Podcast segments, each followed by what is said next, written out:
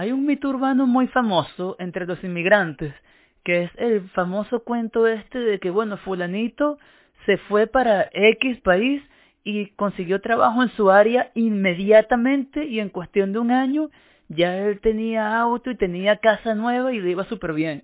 Y nos llenan la cabeza con fantasías y entonces nosotros antes de llegar al país nuevo estamos haciendo planes y decimos, sí, bueno, nada, yo llego y consigo un empleo y también voy a ser voy a ser como fulanito que, bueno, también me voy a comprar mi auto y mi casa nueva en cuestión de un año. Y cuando llegamos al país en cuestión, nos damos cuenta de que la realidad es totalmente distinta y que muchísimas veces, en la mayoría de los casos, en realidad toca comenzar a trabajar de cualquier cosa. Yo en mi caso estuve trabajando de lavaplatos, de vigilantes, de, bueno, no sé, de cantidad de cosas, hasta en la construcción estuve trabajando, ¿ok? Porque cuando se es inmigrante, muchas veces toca dejar nuestras experiencias laborales, nuestros conocimientos y nuestros estudios a un lado porque tenemos que sobrevivir y tenemos que trabajar de cualquier cosa. Pero a largo plazo esto puede terminarnos afectando nuestro, nuestro nuestro sistema a nivel psicológico y emocional. Porque, bueno, estudiamos para ejercer una carrera que nos gusta o, o lo que de verdad nos apasiona y muchas veces esto se ve truncado por la realidad. Y este es precisamente el tema del que quiero hablar hoy, sobre la adaptación laboral a tu nuevo país. Bienvenidos al segundo episodio del podcast de Psicoviatoren, Psicología de Migrantes para Migrantes. Cuando llegamos a un país nuevo, generalmente decimos, bueno, sí, mira, yo puedo trabajar de cualquier cosa mientras me organizo y luego esto me permita conseguir un trabajo en mi área profesional. Y comenzamos a tomar cualquier trabajo que nos permita efectivamente poder organizarnos y cumplir con nuestras responsabilidades más básicas de vida. Pagar renta, alimentación, transporte, X. Pero llega un momento, especialmente si eres un profesional, en el que quieres desarrollarte en tu área.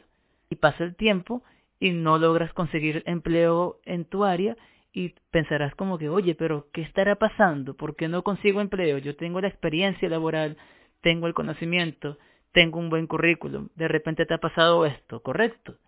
Pero no quiere decir esto que no tengas un buen currículum. Lo que está pasando es que la manera de hacer el currículum o la manera incluso de afrontar la entrevista es totalmente distinta de país a país y el hecho de no tener el conocimiento de cómo hacer estas cosas es lo que realmente te está afectando para conseguir un empleo a nivel profesional.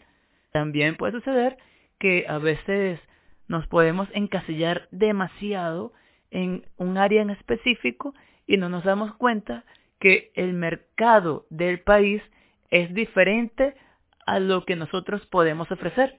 Y entonces, en este caso, nos tocaría a nosotros adaptarnos a las necesidades del mercado. Estas pueden ser, como acabo de mencionar, totalmente distinto a lo que a tus aspiraciones para poder conseguir un empleo a nivel profesional. Yo he notado cómo hay gran diferencia en la manera de hacer el currículum y de ir a las entrevistas entre Venezuela y Uruguay y entre Venezuela y Canadá. Son mis dos experiencias que he tenido como inmigrante. Entonces, ¿qué te podría recomendar yo para poder sobrellevar esto de una mejor manera?